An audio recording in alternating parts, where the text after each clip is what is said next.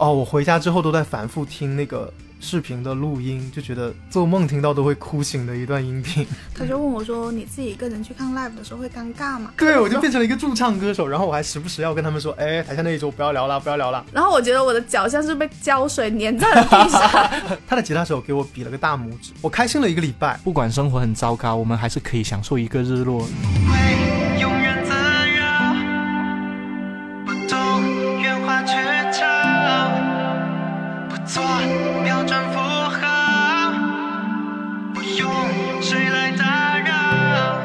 大家好，欢迎来到不拔天聊死，我是仙草，我是阿车，大家好，我是大宽。这样做作，每次 每次大宽念的时候都是这样子。对，巨星要有巨星出场的架势。今天呢，我们邀请来了我们长沙驻广州当红辣子鸡歌手邓大宽。从长沙到广州，从客运站到码头。你们不要把我说这么 local 啦，全国都可以听我的歌。OK OK，好好好。嗯。上周末呢，因为我们都去看了大宽的个人演出《第四页》，谢谢。然后呢，这也是我今年看的最后一场，爆满，真的，哇，氛围真的太太棒了，我在里面真的呼吸不了，因为太多了。但我自己是真的觉得，我每次去看完演出之后，对一个演出的热爱，就看我发多长的朋友圈。我那天发了可能有七八行吧。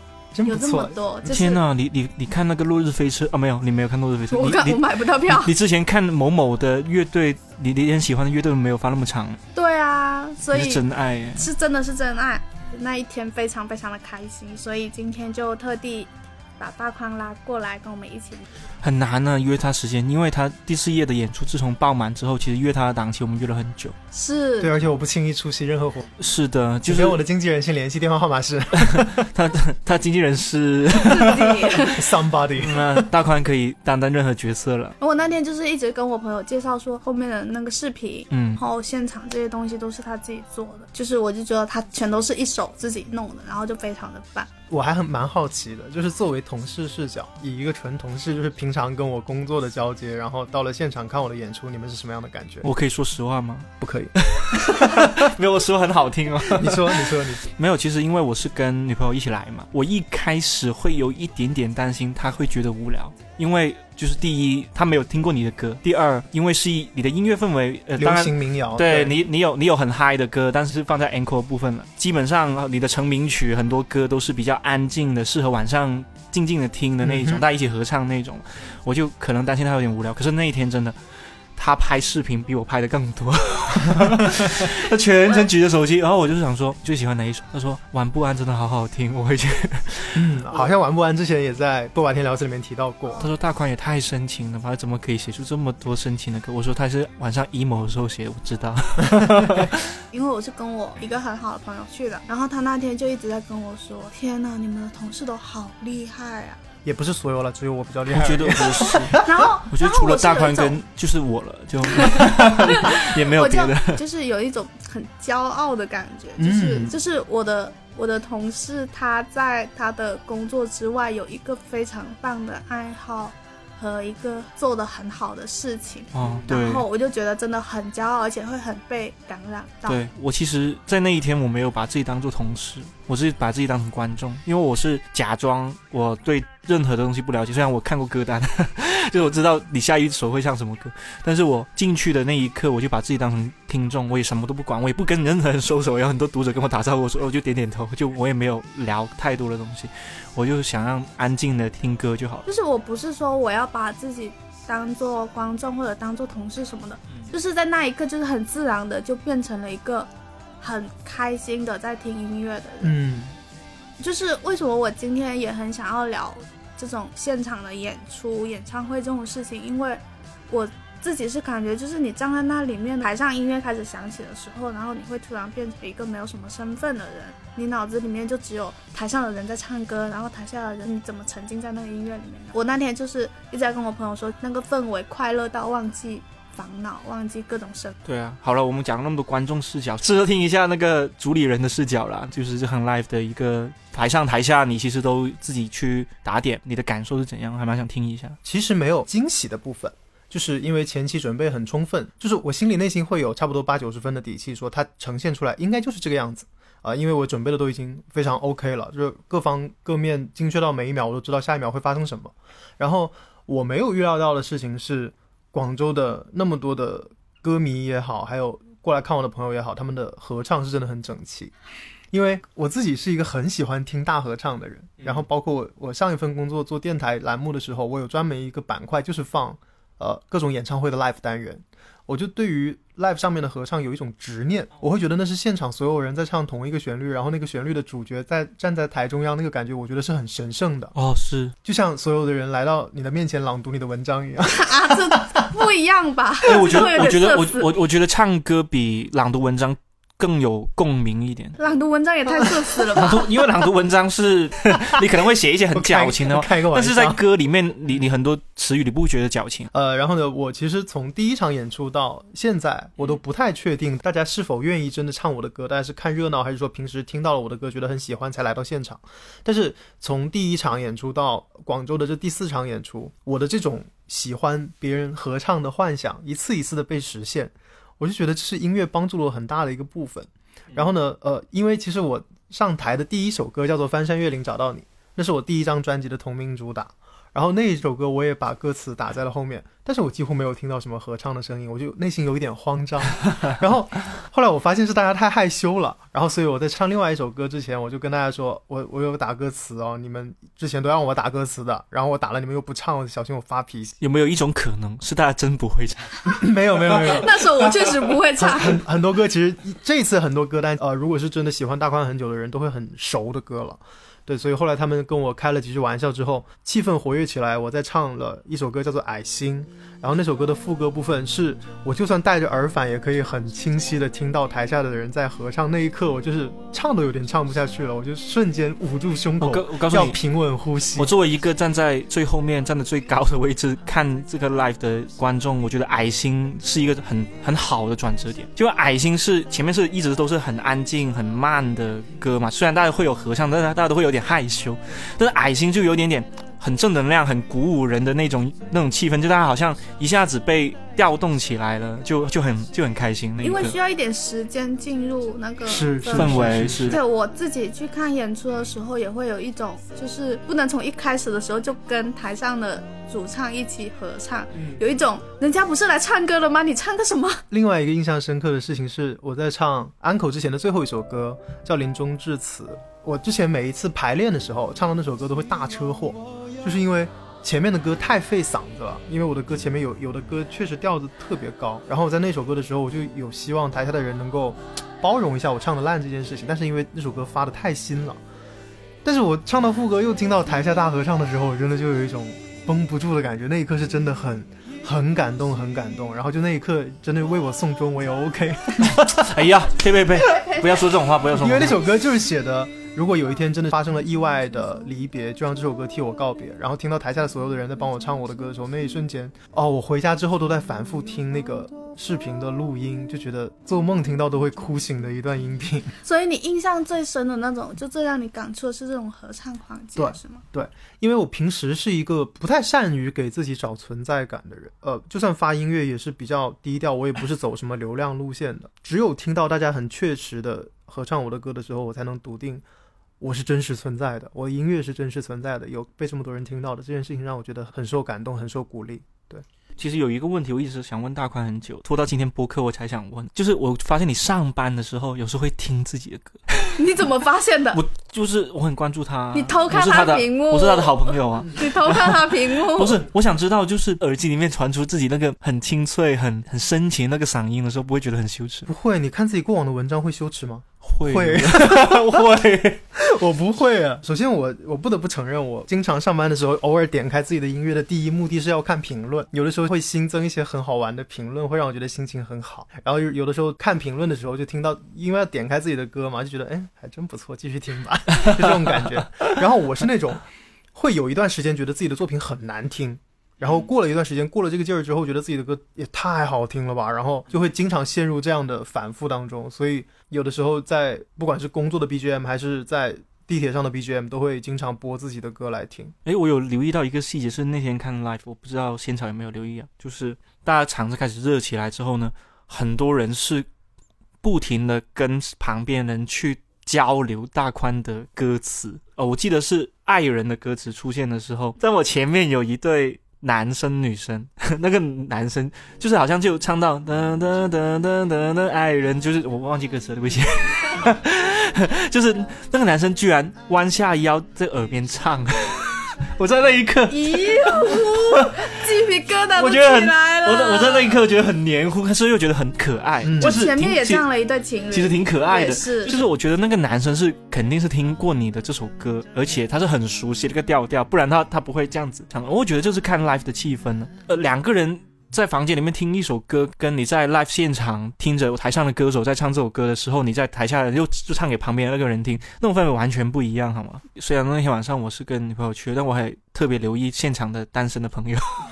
我特别留意到，就是在那控音台附近啊，站着几个不能说是单身，就一个人来的女生观众，全程一句话都没说，就很安静在听歌，而且他们站的非常直可是。很享受的，因为我也一个人很享受，就很享受，就是他们也没有玩手机，他们也没有跟别人聊天，他们就只是静静的听歌，然后站累了就可能稍微弯一下腰、捶捶背什么之类的，然后就继续看 有。那么累吗？因为有没有，因为可能个子个子的问题嘛，哦前面人又挡着，其实他他他还蛮不容易的。但是、嗯但是就我觉得那一刻，可能他很享受自己看 live 的这个过程，有点像自己来跟自己玩一样那种感觉。上次有人问过我，就是就我有朋友他想要抢票，但是他是自己一个人去的，他就问我说：“你自己一个人去看 live 的时候会尴尬吗？”因为我那时候前一周去看了一个歌手陈静飞的嗯，演出嘛，我也就是一个人去的，然后我就站在墙角，就你刚才描述的那个样子，然后我就跟他说不会尴尬，因为你站在那里的时候，你的注意力什么的都在歌里面了。如果你还会感受到说我一个人来很孤独，或者旁边的人会不会在看我的时候，那就说明你没有很沉浸在那个音乐现场里面。但是你听那些歌词的时候，其实你会因为你会不断的回想起很多事情，特别是有一些像陈静飞，他有很多歌就是那种情歌，甚至觉得他的歌词写的很露对对，他会写一些很细节，然后很有暗示性的话你。就会发现大家都是安静的在那里听着。反正那一场演出，我觉得我真的就是非常享受，而且你就站在那里，你不会想到别人怎么看你的，因为你的脑子里根本就不会有空间去想这种无聊的事情。对，因为我这个演出场地，其实我定它的时候，我并没有去看过。在演出的前一个月，我就去看了一下这个场地。那天晚上正好有个演出，然后主理人就邀请我顺便去看演出。他那个演出是三个乐队的拼盘，三个乐队的拼盘，我本来以为会是热热闹闹的场景，但是一那一天整晚只有不到二十个观众。然后好在！在演出开始之前，我自己很尴尬，我不知道我自己应该以一个什么样的状态在那个 live 里面去，因为都是乐队，都是很欢脱的那种音乐风格，对。然后我不知道我该不该跟他们蹦，好像我一个人在里面蹦显得又有点尴尬，这个气氛会不会更空？但是我发现音乐响起来的那一刻啊，我脑子里面就没有这种杂念了。就是你不管身边你的位置是空还是少，然后不管你身边的人有没有在造，那个音乐一旦感染到你，你跟着那里左摇右摆的时候，你就会觉得很开心的。就是台上的两个吉他手啊，或者主唱，他看着我在下面蹦的时候，他也会觉得很开心。我觉得这是一个相互的，就像我听到别人跟我合唱的时候，或者是我在讲一些段子的时候，大家会笑一样。我看那场演出的时候，我就第一个乐队是一个女生主唱，她就在下面邀请我们跳起来。虽然台下面只有十多个人，但是她邀请我们跳起来，然后我就真的在下面跳。但是我有发现到，我跳起来的时候给了她很大的鼓励，我就跳得更欢了。对，那那种感觉很棒。其实因为你自己本身也是演出者嘛，所以你非常能明白他们的心情。就是台下的人如果很冷漠的看着你，你心态都要崩了，就吉他都弹不好了。可能那一刻真的。宽宽第一场现场演出是怎样的？哦，我自己办的第一场演出其实有一点点糟糕。我第一场演出就是因为可能有点糟糕才就是加，就是就是加加上亲戚朋友只有二十个，不不不不不，我第一场演出很热闹。我第一场演出是在长沙的一个两层楼的 live house 当中去开演的，哦全部坐满了。天但那个时候我没有什么歌迷，呃，有站着的，基本上都是站着的，然后也会有一些酒吧吧台。那个时候就是身边的同事、朋友、大学同学，因为我以前我是电台主持嘛，就是听我电台的那些听众听众来，但他们不知道我到底唱了什么歌，就是所以我 我在台上唱歌这件事情对他们是很陌生的，虽然他们很熟悉我，所以我唱着唱着就会发现。大家开始聊天了，就是 你变成了驻唱歌手，对我就变成了一个驻唱歌手，然后我还时不时要跟他们说，哎，台下那一桌不要聊了，不要聊了。然后因为我第一场演出我自己也很看重，我是请的全乐队的阵容，嗯，哇，呃，好重本哦吉他、键盘、贝斯、鼓，甚至还有两个和声，花了很多的钱。但是我发现所有的乐队声音加起来之后啊，就完全盖住了我的声音。然后因为我又是那种温柔的那种、嗯那种唱法，嗯，然后就是包括我的和声的两个人的声音也都完全听不到。我们三个唱歌的人在嗯其实你才台上面是和声的吧？对，我们三个发声唱歌的人在台上面像一个配器一样，就是就是很尴尬。因为我每一场演出都有全程音轨的录制，我就发现听到的全是鼓的躁动的声音，然后贝斯、电吉他的声音，我完全听不到自己的声音，就觉得有点小糟糕，觉得很遗憾。然后到第二场演出之后，我就没有再用乐队了。所以这也是有一些歌手会开那种不插电对 live 的原因吧，就是更能听清音色。对，是，其实不插电的演出反而是更考验唱功的。不是在自夸的意思啊，就是说 这个难这个难度其实很大，因为你一旦有一点瑕疵，下台下的人听得很清楚。对，因为我唱第二首歌的时候还其实还挺紧张的，有几个音稍微的走偏了一点点，我自己听得格外明显。我当时就很想就、呃、我要回家，不要再唱了，还好坚持了下来。但是呃，只有一个吉他手在旁边，我也会觉得很安心，因为呃，对比我在第一次演出的经历的时候，我会发现，一旦有哪一个乐手出了错，其他的乐手配不上的时候，我身为主唱更加尴尬。就是我不知道该怎么样去现场调整他们的节奏啊，或者是哪个段落不对。但只有一个吉他手的时候，就那一天郑一帆老师，我只要跟他眼神对到，他就知道我要干嘛。对对对，我也会发现，就台上的人有时候这种默契也让人觉得就是很奇妙。所以乐队我觉得是比较难的一个演出来。就是因为我去听的时候，有幸站在前排的话，就是会去观察台上的乐手，往后看了一眼，然后就有一种嗯奇怪的氛围出来了，就是一种奇妙的氛围，不能说是奇怪，那种感觉就会让我觉得啊，音乐真的就是很有魅力。有很多摇滚乐队，他们的一首歌最后的 ending 会是鼓的咚咚咚，对对不对？嗯，对但是很多鼓手他会临时加，就是咚咚咚咚咚，然后再有一个咚咚。对对对，但他们这样这样加的时候，其他的乐手也要配合，所以那个时候其他的乐手都会纷纷注视，眼神注视到那个鼓手身上，然后鼓手只要抬头跟他们示意一下，然后有一个抬手的动作，所有人都可以配合到他完成那个临场临场即兴发挥的部分，那就是我觉得乐队发挥很奇妙的地方。所以有其实我有时候挺挺挺想开乐队的 live 的，那你要唱那种很燥的歌。我其实有很多这样很燥的歌，但都不一定啊没，有有很多乐队其实也。有很温柔的歌。你们今年有看了演出演唱会嘛？车车前几天是发了一条微博嘛，嗯嗯不是嗯，说什么今年不开心的浓度有百分之七十都是来没没有看 Super Moment 的 live，对，然后就是大宽的 live 是我今年唯一看的。你今年就只看了这一场吗？对啊，就其他脱口秀那种算吗？不算吧，不算吧。对啊，就唯一一场，真的唯一一场。我不知道为什么，可能是第一个是疫情吧，第二个是喜欢的乐队跟歌手都没有办法开演唱会。我记得其实从一六、一七、一八、一九这四年，我每年基本上都要看两三场的演唱会，而不是 live 那一种，或者是那种类似于。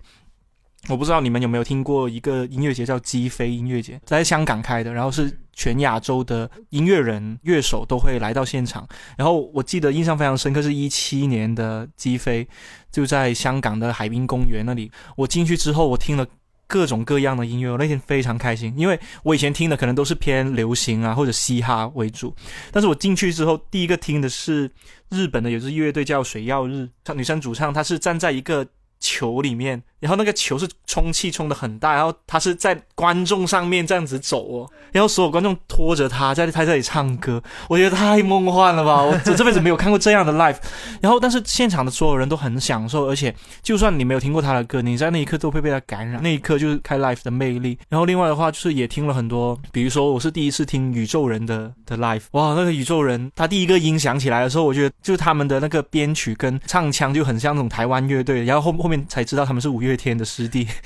就很开心啊！所以其实过去在疫情发生前几年，每年年末年初的时候，我都会看这种 live 去治愈自己。基本上就看完之后，那天晚上都会大哭一场。我是那种，就是看完之后，大家看完我的哭了吗？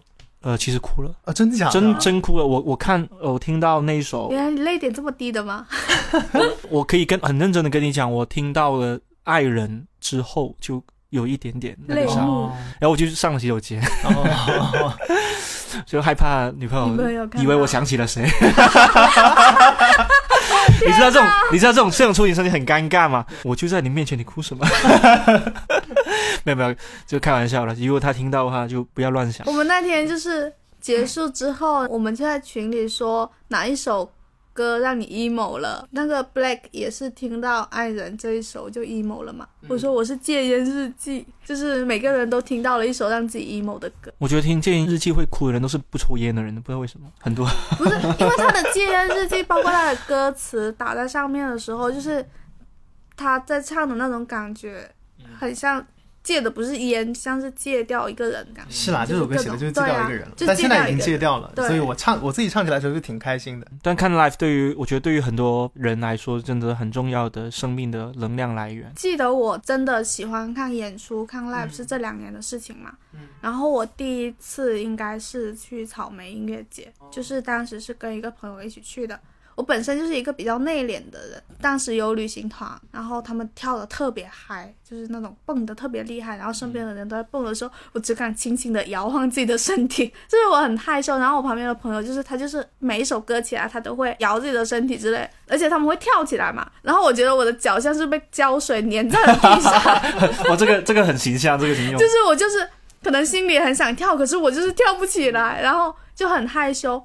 那一年的音乐节最后一个是那个朴树，嗯，然后朴树在台上唱歌的时候，我当时因为他的歌其实也不会说很嗨嘛，他的歌也是比较安静的，然后大家终于都不跳了，我也没有那么害怕了，我就在台下听的时候，我就感觉就是很奇妙，就是可以感受到他是真的真的很喜欢唱歌这件事情，嗯，而且他很瘦，又穿的很朴素，然后戴个帽子，在台上拿着一个木吉他在那里唱歌。而且就是本来是有唱完了之后就不唱了的，但是他又觉得说大家好像还想听，然后又多唱了一首。特别是在唱那个长亭外古道边的时候，送别，送别，就是你就觉得天呐，就是原来一个人在台上，他对音乐的那种很执着的。就突然很具象的摆在你的面前，对对，就是而且可以感染到你身上。就是这几年来去看这么多演出，我是可以感觉得到，如果一那个台上的那个人他是真的很纯粹的喜欢他的那个歌，他来这里演出不是为了什么很商业化的目的，呃就是说我现在就是要把我这一首歌唱好，然后把我写的这些音乐分享出去。那种心情你在台下是感受得到的，几乎是从那个时候开始，我就发现说啊，我真的很喜欢去现场看演出这件事情。我今年看了六场，虽然都是那种乐队，不是什么演唱会什么，但是就觉得啊，每个月就是去看这么一场 live 的时候，就觉得特别开心。而且我发现哦，就是因为我是一个很喜欢站前排的人，看 live。然后我第一次看 live 是在啊，我们湖南长沙有一个自己的音乐节品牌叫橘洲音乐节。我第一次看的时候，我是等许巍，许巍是最后一个出场的。我从下午两点钟入场，我就站在第一排，站到了晚上八九点。然后等到许巍上来的时候，他站的位置其实离我比较远。我没有办法跟他真的是就有眼神 match 到或者什么之类，就是我那种妄想。但是因为我全程唱的很大声，他所有的歌都唱的很大声，蹦的很高。他的吉他手给我比了个大拇指，我开心了一个礼拜。就真的他给我比大拇指那一刻，哇，真的是尖叫。然后那一整个礼拜都非常开心。他又不像是演唱会，因为演唱会很多明星太远了，因为演唱会会有一个流程，会有他包装的很好，就是他演唱会像给你拍了一部电影一样。对对对，但。音乐节或者是 live house，它给你的就是一个真真正正你你得到的就是音乐而已。是，所以你在音乐上面得到的，不管是乐手的互动，还是你在音乐上面得到的共鸣，我都觉得会，就像你说，你每个月听到一场 live 就可以给自己这个月的能量充值一样那种感觉。我觉得音乐节 live 也好，比演唱会最大的不同是，它真的可以改变一个人的性格。就举一个很简单的例子，就是我自己个人认为啊，很多可能在学生时代或者是青少年时代活得比较规矩的人，或者是。很少会有愤怒情绪的人，都应该去看看 live。我印象非常深刻，我第一次看 live 就是看击飞，看到台上的那个好像是欧洲的某个重金属摇滚乐队的那个乐手在我面前拉了个弦的时候，我看到我旁边那个穿西装的男生整个蹦起来，哇，就是。他是真的穿西装，他是加完班直接过来的，我看得出来，他是把那个领带扯掉，然后直接就塞到口袋里面，就是在听歌。一拉弦的时候，整个人蹦起来，那一刻我惊呆了。然后我也不算是一个非常叛逆的人，因为我算算是活得比较规矩的，也很少有愤怒的情绪。但是我觉得那一刻那个男生跟着嘶吼的样子，就真的他在表达他的愤怒。我相信有很多人看 live 就是为了宣泄一种被压抑太久的那种规矩。规整，然后要按部就班，不能太大的情绪起伏。就是我觉得台上的乐手、歌手他们都在调动着大家的情绪，这是最难得的。但演唱会其实就是正如大宽所说，有点像一个艺术品，有点像呃一顿好吃的饭，他已经把所有的流程安排好了，你只尽管开口张开嘴巴吃就可以了。但是 life 就是走进了一个你永远不知道会发生什么的一个游乐园，尤其是音乐节，我会发现音乐节真的是可以诞生很多音乐圈好玩的事情。比方说，偶像上音乐节都会担惊受怕。来看音乐节的人啊，尤其是那种偏摇滚向的一点的音乐节。然后大家都是很摇滚、很 rock 的那种歌迷，他不会管你这个人红不红，只要你现场音乐够燥，他们都会跟着你一起蹦的。可能会有一些流量艺人会是上到音乐节的压轴，就会被虚。他们唱的再好，或者他们的音乐再流行，他只要没有到那个氛围，他现场那个感染力不够的话，台下的观众就会一个都不买账。这个是很现实的事情。但是有一些可能在大众来说听都没有听过的，甚至是他最开始认知度都不是很高的乐队，他在台上表现的很好的话。台下的观众会真的很喜欢，给到的反馈会很热烈。在九连真人还没有火的时候，他上过呃长沙的也是橘洲音乐节吧，然后他在那个时候也是莫欺少年穷那个唢呐一出来的时候，整个现场沸腾了，炸了。但是直到他上了月下，他才真正的被很多人认知到。但是我们都很记得的是，在最初的那个橘洲音乐节的现场，还没有谁认识。九连真人的时候，他的现场就已经非常 OK 的，可以感染到所有人。嗯，像这种乐队跟音乐人都是缺一个展现给大家的机会了。但音乐节其实是很好的机会，我觉得音乐节现在在中国至少发展的还还不错，虽然参差不齐了很多质量参差不齐，有的有的很水的，就比如说买了票进场之后发现这个不行，舞台又搭的不好看什么之类的。我觉得更重要的是给了很多机会给那些做不同音乐的人有这样展示自己的机会吗？不然你都不知道。中国还有人做这个音乐的，就是很多人是不知道中国有还有人做做这个音乐做那个音乐，就只知道听流行。而且像月下的话，也是就是让很多人知道说哦，原来中国有这么多那种乐队啊，独立乐队。然后包括我平时经常去看的 live，其实都是一些很小的乐队，就他们可能只在某一个圈子里面有一些人知道。像我第一年去看椅子。乐团的时候，那时候他们也还没有上月下嘛。那时候就是你去的时候，你就会觉得，天呐，这个乐队就是宝藏乐队，就是以后他们一定会被更多人知道的。就是你有这种心情。他们后来就真的就是上了月下，然后很多人都知道，很多人都喜欢。然后他们第二年来广州开的时候，我也再去看了一次，就是感觉他们有比之前好像更自如的面对整个舞台了那种感觉。因为红气养人嘛，就人越红就越有。底气。其实很多乐队，你看他们在舞台上酷酷的，或者是有一个范儿，但他们私下很可爱。呃，我之前有在，因为就是因为工作的关系，有在草莓音乐节的旁边会有辆直播车，然后就是上台过了乐队之后，下来之后就会到车里面接受采访。比方说我在采访海龟之前，我就很紧张，因为我觉得三个人都太酷了，我找不到跟他们讲话的。米龙奇是吧？对。但结果他们他们三个人就是那种平易近人的大哥一样，就跟我唠家常。然后我给他们送我自己的专辑的时候，他们还就是捧着那个专辑说：“哦，你也做音乐？”就就是跟我聊一些做音乐的事情。我就觉得哇，好像有一种新世界被打开的感觉，就很平易近人，没有想象中那么是难接近。然后另外一个是有有一次我去看了呃，在隔壁团乐队在长沙的巡回演出，那个时候隔壁团还没有。那么的大火，可能在长沙区域没有很多人会知道他们，所以呢，他们那场演出可能也就大概占了前三排的样子。但是现场很燥，呃，他们现场的演出也很卖力，所有的人几乎全身都湿透了。我当时带了个 GoPro 去，然后我就把现场的演出拍了个视频，拍了视频之后我就自己发到了微博上，然后呃艾特了一下隔壁团乐队的话题，还不是发在超话，是发在话题。当天晚上我就被他们的官方微博，就是很小心翼翼的问这个视频原版可不可以发给我一下，然后我的邮箱是什么什么什么，我就觉得好可爱哦。背后是有一个这么好 卑微，对呀，我就觉得很可爱。背后是有一个具体的人的，对，而且他们好像那个时候还没有什么，就是他们几个乐队的人过来的，就没有什么经纪人什么之类的，我都可以想象，就是在台上挥汗如雨的某一个乐手，哎，你这个视频很好哦，可以发给我吗之类的。就很可爱。你们各自印象里面最喜欢的一次演出或者演唱会是什么？刚刚听你们聊的时候，我脑海里面出现的可能不是我最喜欢的，但是我是我一定是我最印象深刻的，也是一七年的平安夜，在广州爬梯有一场 hip hop 的 live，然后那天晚上出现的全是呃香港的 rapper 跟广州的 rapper，好像也有一些就是长沙的长沙的 rapper、成都的 rapper。来到现场，那是我第一次看 hip hop 的 live，哇，我觉得气质真的完全不一样。对，你从排队那一刻，你就发现自己格格不入。为什么？就现场的人，他会给你透露出一种很嚣张的。你知道什么叫潮人恐惧症吗？就是我觉得我那一天穿的也没有那么糟糕，但是我一排队的时候，我就明显的感觉旁边那个男生他是怎么可以做到有身上有四条链子？大家虽然打扮的非常的潮，但是在进去的时候还是很小心翼翼说：“哎呀，请问那个洗手间在哪里？”就是就大家都是小孩，而且呢，在 hip hop 的 live 的时候呢，可能是因为那天晚上平安夜，rapper。以圣诞老人的 的打扮出来，然后 rap 的很 trap，就是怎么说呢？陷阱音乐就是那种比较的呃比较酷一点的那种嘻哈音乐，但是他是穿着圣诞老人那个居态可攻的那个那个胡子，在唱的一些很嗨的音乐。那天晚上所有人都被逗笑，就是台上有一个圆鼓鼓的圣诞老人在那里唱唱嘻哈，我就有一个感觉，就是 rapper 太会搞气氛了，就是 rapper 真的太会搞气氛，他们是。甩一条毛巾就可以让所有人嗨起来。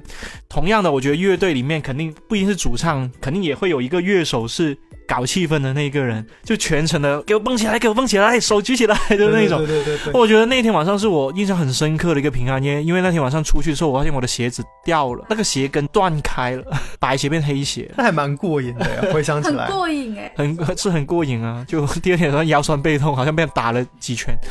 还有一种音乐节的文化叫做。Pogo 就是外国传传进来的，叫 B 栏杆。Pogo 就是大家一起往前不停的就是摇头甩头，就抓着抓着那个栏杆，然后抓着对方的那个肩膀，在一直在里摇的那种。其实以前我很看不起的，但是真的玩起来的时候真的很开心。对我第一次去音乐节的，我第一次去音乐节的时候，旁边有人 Pogo 的时候，我内心就翻白眼，我说干嘛呀？已经这么挤了，还在干嘛？直到我自己参与进去过一次之后，就觉得 全都给嗨起来，太爽了。然后你也不管前面那个是谁，就抓着他的肩膀，就一直在那里。我看这种 live 的时候，我最讨厌就是女生不扎头发，因为我天天晚上 被扎到疯狂掉眼泪，那个头发一直在甩在我前面。我说好了，姐能不能扎一下头发？其实扎头发甩到你更累。更痛，好像是那个马尾砸到脸上会更没有没有冒犯女生的意思，只是就是觉得说，那你就是说去音乐节的人都应该短头发喽？不是，是看 live 的时候大家还是要注意一下。好尖锐，现场。你就是说长头发的就不配进去了？没有，大家可以扎个髻嘛。我刚才想到。就是也是可能也是印象最深刻的一场是有一个小乐队叫翠美，然后他来广州演出嘛，他们只有十首歌，撑不了一个专场那么长的时间，嗯，所以他们就邀请了回春丹来作为最后的嘉宾。结果呢，回春丹堵车了，赶不上，然后他们当时已经下台了，就是台上就没有人，然后回春丹又堵车了，他们又进不来，结果就当时在猫 live live house，他们就。开始重重新播这个翠梅的歌嘛，他们有一些歌就是那种很嗨很燥的，然后台下的人突然就开始蹦起来，就是开始合唱蹦起来，就是台上没有人，然后就只有背景音乐，然后大家就在台下开始开火车，开始自己哇，那个感觉很好哎，而且我感觉就是那个乐队主唱在旁边小门唱的时候其实很开心，就是。什么？我我们都不在台上，你们听着我们的歌也能跳起来，这种感觉。嗯，所以他们就后来又重新上台，嗯，然后就觉得非常开心。其他不会 care，真的很好笑。他就上来说那个回春丹他们堵车了，过不来。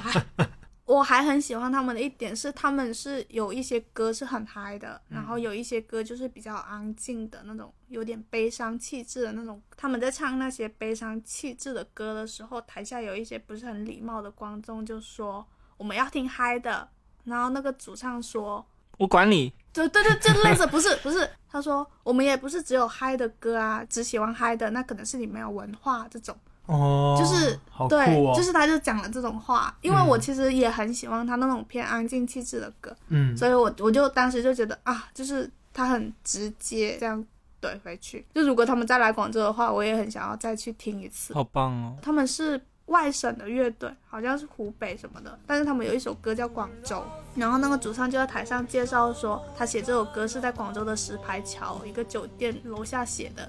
因为他当时来广州找他的前女友，然后呢，他的前女友不肯出来见他，他就坐在路边，脑子里就出现了这首歌，最后就写了这首歌叫《广州》。哦他说这首歌就是来纪念那个前女友的这种。我这种 live 或者演唱会什么的，我就真的很喜欢那些听故事对对对，很喜欢听故事，很喜欢听那些乐手在上面讲自己的创作经历，这种难怪你那么喜欢我的 life，。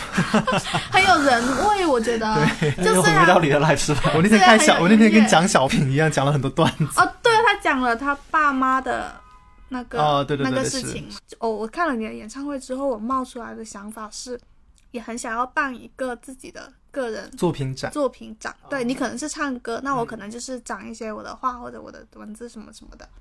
我就想说，那我爸妈来的时候，然后也让他们蹦起来吧，就 就现场现场播一点歌，在那个在那个展览，请大宽在旁边驻唱，可以，只要费用给亲情啊，请不起。我们男明星很红哦，现在我是他的那个口头经纪人。然后我印象最深刻的一场演出发生在最近，呃，最近我有一个之前认识的音乐人好朋友叫素雨阳，嗯。然后呢，他跟我是二零一七年一起在网易云音乐的石头计划出来的，嗯，然后我我有一点看着他慢慢慢慢成长起来的这个过程，然后那一天他的演出场地是在太空间，哦，大。对，就是大字多一点，然后我的是在不大空间，就是你知道这个量级对比就出来了。嗯。它很像我的一个精神对标，因为它也是从民谣转向了比较偏摇滚流行的那个造的方向，也是我好像会比较向往的一个路线。然后呢，那、他运营自己很努力，然后他也没有依靠公司，就是平常自己跟粉丝们互动啊，然后自己用音乐来说故事，然后做的内容也很棒。在太空间那天晚上，我是站在有点靠近调音台那个位置，看到他在台上，然后想到他曾经来上我的电台采访通告那个青涩的样子。那天还是我开车去他的酒店那边接他来我的工作单位去接受的采访，我就想到那个样子和他现在在舞台上的样子一对比起来，我说成长的力量真的太可怕了。然后他也会给我带来很多，其实说实话会给我带来一些压力，就是为什么我的成长没有他这么快。嗯，然后我我没有给自己找太多的借口，我只是会逼自己说，可能未来会有有一天我也可以站在更大的场子里面，像他一样唱歌给大家听。也许我我可以邀请到很多我以前没有想象过的很棒的嘉宾，跟他们一起认识，然后给大家带来一些新的火花什么之类的。然后我看他的演出的时候，虽然听他的歌，但是我脑子里面想了很多关于我自己的画面，就觉得那场演出我印象还挺深刻的。也像养成系耶，其实很多时候你在那种现场里面听那些歌的时候，其实你很多时候都在想自己的事情，就是那些音乐会让你不断的在想自己。我觉得 emo 了，突然间聊着聊着，而且说到那个养成系哦，就是我前一段时间不是建了自己的微信粉丝群嘛，然后正好那段时间爱人在抖音上面被一个视频带的有一点点热度，然后呢就有人说啊天呐，我喜欢的歌要被发现了，我藏不住了。我其实很想说别藏了，球球给您跪了，然 后但是我后来还是忍住了说啊谢谢你这么喜欢这首歌，你现在还是说出来了，别藏了，别藏了，要我红一点吧。就希望大家如果说真的有自己喜欢的音乐人，一定要不吝啬自己的分享。有可能这个音乐人在未来会有很多的粉丝，或者他的歌里下面会有真的非常多的评论。但是当时那一个，我相信对于任何一个音乐人来说，在他呃还比较低谷或者还比较不那么受欢迎的时候，每一个分享对他来说都是非常重要的，是会记得记得一辈子的事情。很想问你们，你们有过在演出或者演唱会现场打电话给别人的经历吗？之前去看 live 的时候，然后呢会有看到有一些人，他们就是会在现场录下那个视频，就会不小心看到他们发那个视频给微信里面另外一个人，我就会想起以前去看演唱会的时候，经常会有那种我在演唱会打一个电话给谁谁谁那种。啊，我做过这种事。二零一一年的时候，来广州看了一场苏打绿的演唱会，本来是要跟初恋一起来的，但是那个时候恰逢分手，然后我又是被甩的那个，我就带着另外一个朋友一起来看这场演唱会，因为有两张票都在我这里。然后唱无与伦比的《美丽》的时候，我就打了电话给他，然后一直把听筒举着对对向舞台，然后自己在跟着唱，然后重新拿回来的时候，发现对方早就挂断了。嗯，后来我就再也没有在演唱会现场打过电话了，他可能以为你在唱 K 吧？我声音也不至于那么大吧。哎哎，对对对对对对，无与伦比的美丽。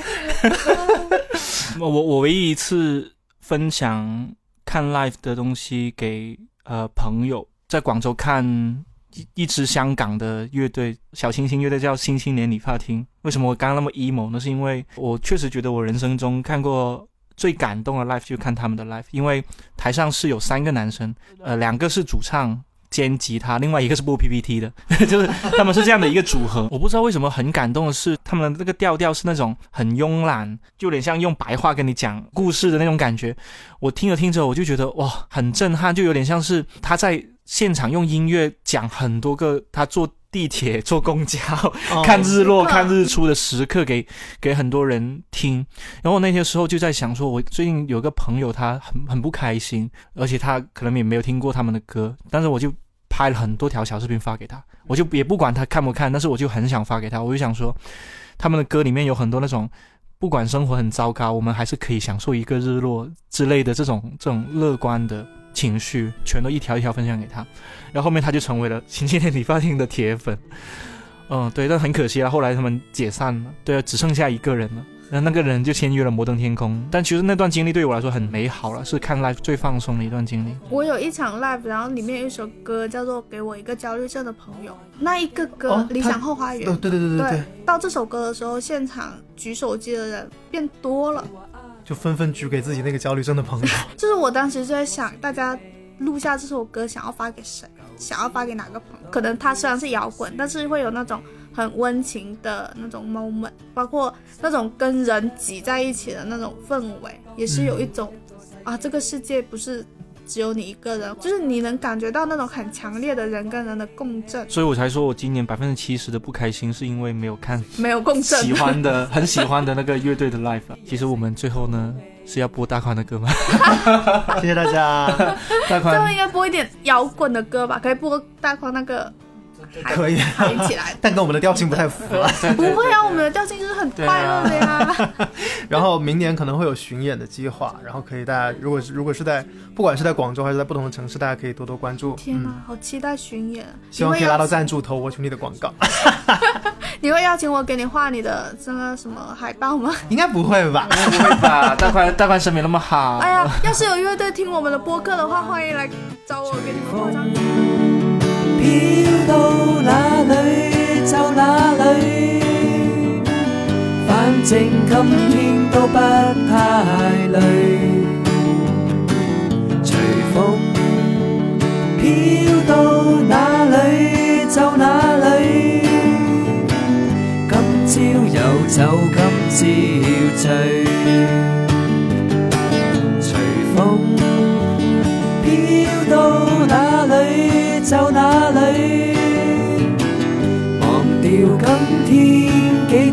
随